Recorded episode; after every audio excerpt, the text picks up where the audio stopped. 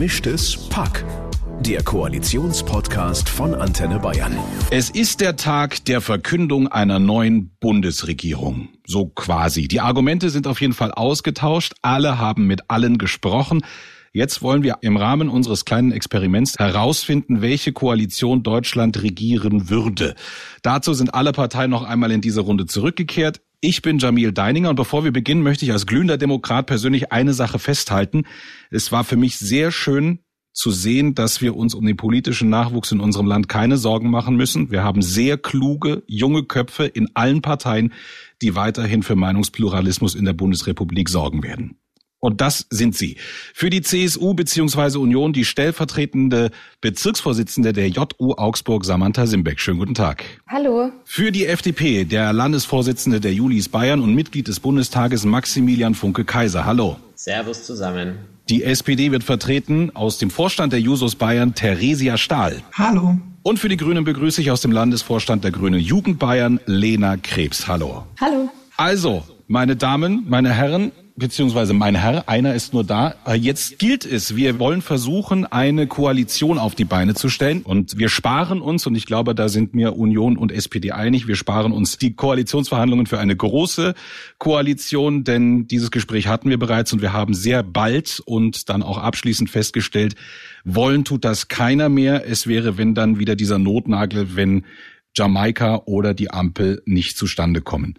Wir haken das ab, Frau Simbeck. Sind Sie einverstanden? Ja, bin ich einverstanden mit. Frau Stahl, Sie auch? Ja, auf jeden Fall. Dann geht es weiter mit dem, was momentan am unwahrscheinlichsten erscheint, und das ist die Jamaika-Koalition. Frau Simbeck, Ihr Parteivorsitzender, also der CSU-Parteivorsitzende Markus Söder, hat im Endeffekt in den letzten Tagen bereits eine Absage an Jamaika gegeben. Wir müssen uns nach dem heutigen Tag einfach mit der Realität konfrontiert sehen dass es wahrscheinlich, und zwar sehr wahrscheinlich, eine Regierungsbeteiligung ohne die Union gibt. Ist das Thema wirklich durch oder sagen Sie, wir müssen weiterhin ergebnisoffen arbeiten? Wir müssen definitiv weiter ergebnisoffen arbeiten und ich finde, man hat auch in den Gesprächen gesehen, zu der FDP haben wir naturgemäß eine sehr große inhaltliche Überschneidung und auch mit den Grünen, da waren wir im Ton verbindlich und in der Sache hart, aber auch da können wir zu guten Ergebnissen kommen. Herr Funke-Kaiser, Sie als Vertreter der FDP, Sie ziehen da erstmal mit, weil auch in dem Zwiegespräch mit Ihnen beiden war eigentlich alles klar. Ja, also äh, wir stehen zu dem, was wir auch äh, bisher gesagt haben. Beide Koalitionsmöglichkeiten sind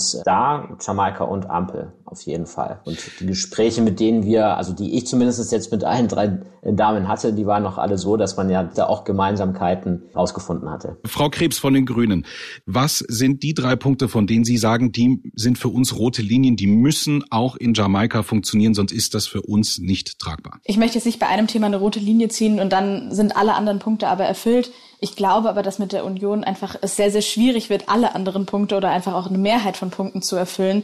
Dementsprechend würde ich Jamaika doch schon eher eine Absage erteilen. Dann, Frau Simbeck, wo können Sie noch Zugeständnisse machen, von denen Sie wissen, dass sie den Grünen wahnsinnig wichtig sind? Wir können gemeinsam für eine digitale Bildung einstehen. Wir können gemeinsam uns gute Konzepte überlegen, wie wir den Klimaschutz als globales Thema angehen. Was auf gar keinen Fall geht, ist, dass wir die Wirtschaft belasten, dass es weitere Steuererhöhungen gibt und dass wir weiter Schulden machen. Weil das können wir der jungen Generation nicht zumuten. Herr Funke Kaiser, was sind für Sie rote Linien, die Sie befürchten, mit der SPD überschreiten zu müssen? Na, die roten Linien, die wir auch schon gezogen haben, was die Aufweichung der Schuldenbremse angeht, was auch äh, Steuererhöhungen angeht. Also wir brauchen jetzt Steuersenkungen. Wir müssen auch an der Schuldenbremse festhalten. Das heißt nicht, dass wir keine Investitionen tätigen müssen. Wir müssen einen Vorschlag, den wir da unter anderem auch bringen, dass wir unnötige Subventionen nicht mehr auszahlen, sondern dieses Geld, beispielsweise diese 20.000 Euro pro Elektroauto, selbst für Spitzenverdiener, dass wir das einkassieren und das Geld lieber in die Bildung von Schülerinnen investieren, wo aktuell nur 8.000 Euro ausgegeben werden. Das wäre für uns ein gangbarer Weg, wie wir auch akut relativ schnell hier die Investitionen sichern können, ohne die Schuldenbremse aufzuweichen. Frau Stahl, Sie als SPD sind natürlich dann die größte Fraktion in der ganzen Geschichte. Aber auch Sie werden nicht umhin kommen, auf die FDP zuzugehen. Welche Zugeständnisse können Sie sich vorstellen? Haben wir jetzt schon öfter mal gesagt, auch die Grünen und die SPD wollen Steuersenkungen. Aber halt in einem gewissen anderen Einkommenssegment als die FDP. Und ich äh, glaube ganz fest daran, dass man sich da irgendwo in der Mitte treffen wird und für die allermeisten Menschen in Deutschland die Steuern senken wird, um das mit manch anderer Steuererhöhung gegen zu finanzieren, weil irgendwo muss das Geld ja herkommen und ich bin mehr als kritisch, dass das mit der Abschaffung von irgendwelchen Subventionen gehen soll. Aber das funktioniert schon. Herr Funke Kaiser, teilen Sie diesen Optimismus. Wenn grundsätzlich für sehr viele Menschen Steuersenkungen drin sind, ist es dann noch so wichtig, für wen die gelten? Also wichtig ist, dass wir für einen Großteil der Bevölkerung Steuern senken, sodass wir hier finanzielle Freiräume schaffen. Obwohl ich aber auch denke, wenn man da den gesunden Menschenverstand anschaltet, ohne in diesen ideologischen Gräben sich zu, zu bewegen, kommt man da, denke ich, schon auf einen gemeinsamen Nenner. Frau Krebs, Sie als Vertreterin der Grünen, da wäre doch auch viel drin, mit dem Sie sich anfreunden könnten. Vor allen Dingen auch vor dem Hintergrund, dass auch bei den grünen Wählern sehr viele hohe Einkommen äh, mit drin sind. Wie gesagt, es kommt darauf an, für wen diese Steuererhöhungen und Steuersenkungen gelten. Ich bin jetzt einfach mal wie die anderen beiden auch optimistisch, dass man da einen gemeinsamen Nenner findet und dass man da guckt, dass man für den Großteil der Bevölkerung eben Steuersenkungen hinbekommt und dann schaut, was man macht mit denen, die halt eben mehr verdienen und die das hm. Geld nicht ganz so dringend brauchen, dass man dann in die Infrastruktur investieren kann. Okay, wir müssen eine Entscheidung treffen. Gehen wir auf Jamaika oder gehen wir auf eine Ampelkoalition? Und da hängt es natürlich an den kleineren Partnern in Anführungsstrichen, also der FDP und den Grünen. Herr Funke Kaiser, ich bin nach wie vor der Meinung, dass Jamaika gut für das Land wäre. Aufgrund der Tatsache, dass die CSU es abgeräumt hat äh, und diesen Keks gegessen hat, nachdem alle gesagt haben, der Keks ist noch nicht gegessen, Markus Söder hat diesen Keks jetzt gegessen, wird es wohl Richtung Ampel gehen, ja. Frau Simbeck, ich weiß, Sie möchten das nicht direkt abräumen, aber einfach vom Gefühl her, wäre das überhaupt etwas, was Ihrer Partei gut täte? Ja, ich denke, dass Jamaika uns absolut gut tun würde. Vor allem wird es dem Land gut tun. Und das geht nur mit Jamaika, wenn wir da auch eine starke Union mit dabei haben.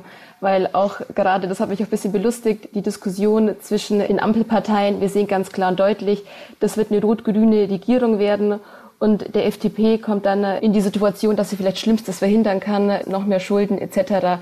Aber da wirklich liberale Politik einbedingen, wird die FDP in dieser Konstellation nicht tun können. Und wenn sie es im Kreuz gehabt hätte, dann hätte sie sich auch ganz klar an die Union da gewandt und hätte gesagt, wir priorisieren Jamaika. Und jetzt auch die ganze Zeit äh, die Schuld auf Markus Söder abzuschieben, ist auch ein bisschen billig. Wir räumen es kurz beiseite, weil ich Frau Stahl von der SPD fragen möchte.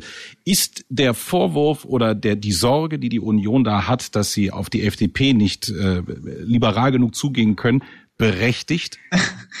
Ganz ernsthaft, die SPD und die Grünen haben mit der FDP viel, viel mehr gemeinsam, als es die SPD mit der Union jemals hatte. Und wir haben in den letzten Jahren die ganze Zeit immer wieder Union koaliert und wir fanden es scheiße. Und jetzt auf einmal tatsächlich eine Koalition zu haben, wo man mit den möglichen Partnern Gemeinsamkeiten hat, gerade in der Politik der Bürgerinnenrechte ja doch auch im Prinzip genau das Gleiche fordert wie die FDP. Da freue ich mich sehr drauf. Ja, so prickelnd war die Zusammenarbeit mit der SPD jetzt auch nicht. Das haben wir auch schon bereits festgestellt. Sie werden erstmal die nächsten vier Jahre definitiv keine Freunde werden als Parteien. Herr Funke Kaiser, stimmt das, was Frau Stahl sagt, dass Sie da grundsätzlich also nochmal, mir ist schon klar, dass Sie lieber mit der Union würden, aber sehen Sie genug Entwicklungsmöglichkeiten mit der SPD, dass das dann auch für Sie sich als FDP lohnt? Also gesellschaftspolitisch kann man, denke ich, einiges äh, in die Wege leiten, was äh, Bürger, Bürgerinnenrechte angeht, was auch Rechte für LGBTIQ angeht, was die äh, Drogenpolitik angeht in diesem Land. Da sehe ich durchaus Gemeinsamkeiten. Dementsprechend bin ich da ja durchaus optimistisch, dass das funktionieren könnte, auch aus gesellschaftspolitischer Sicht. Aber ja, letztendlich für uns wäre Jamaika natürlich auch eine gute Option gewesen. Natürlich. Aber unter den aktuellen Gesichtspunkten, so wie auch die CSU sich äh, verhält, ähm, ist es halt äh, so leider nicht umsetzbar. Frau Krebs von den Grünen. Jamaika, für Sie weiß ich ein Schreckgespenst, aber gerade auf höherer Ebene, also wenn wir äh, über äh, Herrn Habeck nachdenken, der wäre jetzt nicht so völlig abgeturnt von dieser Idee. Können Sie sich vorstellen, gemeinsam mit der FDP so viele Überschneidungen zu finden, dass Sie sich auch eine Koalition mit der Union vorstellen können? Also ich bin sehr froh, dass es äh, auch in der Realität eher Richtung Ampel eingeschlagen hat. Ich glaube, dass man mit der SPD viel, viel mehr Gemeinsamkeiten hat als mit der Union, auch mit der SPD mehr Gemeinsamkeiten hat als mit der FDP. Ja, ich glaube, das äh, kriegen wir hin, dass wir in den Ampel-Sondierungsgesprächen ähm, jetzt nicht irgendwie den Untergang Deutschlands hervorbeschwören. Um Gottes Willen, ich glaube, es wird eine sehr, sehr gute Koalition. Wie Theresia auch schon meinte und auch der Maximilian schon meinte, es gibt viele bürgerinnenrechtliche Projekte, die man direkt angehen kann und man ist sich sicherlich auch bei den Umsetzungen bei allen anderen Projekten einig. Was es jetzt halt braucht, ist sozial gerechter Klimaschutz und den sehe ich eindeutig mehr mit der FDP als mit der Union, gerade weil die Union ja die letzten 16 Jahre die Chance dazu hatte und ich weiß nicht, wieso da jetzt auf einmal der Wechsel kommen sollte. Meine Damen, mein Herr, Sie machen es mir schwer. Die Entscheidung. Packmas oder Lassmas?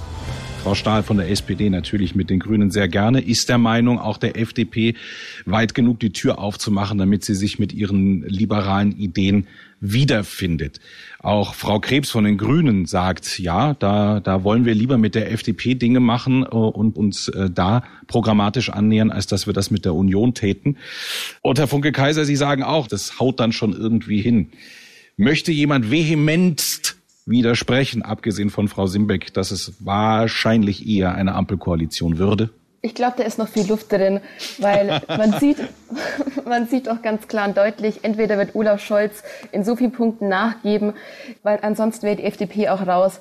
Weil das glaube ich schon, dass die FDP sich jetzt nicht in eine Koalition begibt mit SPD und Grünen wo komplett in die falsche Richtung geht, wo es eine Abkehr von der sozialen Marktwirtschaft etc. gibt. Und das ist ja genau das, was SPD und Grüne wollen, was sie auch im Rahmen des Podcasts auch so dargestellt haben, inhaltlich. Also es wird auf jeden Fall nicht leicht mit uns zu sondieren, weil das wurde richtigerweise gesagt, ähm, wir zu unseren Kernpunkten stehen. Klar ist, man muss Kompromisse finden, aber wir werden halt auch nicht komplett unser Parteibuch über Bord werfen. Es ist klar, dass äh, mit der SPD und mit den Grünen es ähm, äh, na, ähm, auch wirtschaftspolitisch nicht leicht wird äh, zu verhandeln.